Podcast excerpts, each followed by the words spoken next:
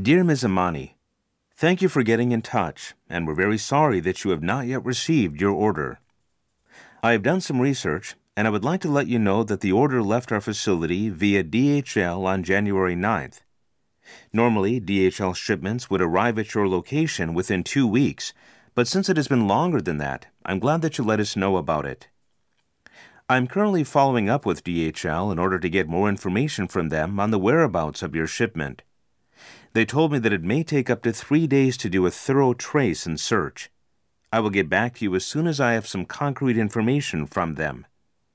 Thank you for your patience, and I'm very sorry for this inconvenience. We do appreciate your business and are looking forward to getting your shipment to you. Sincerely, Naoki Saito, Shipping Clerk.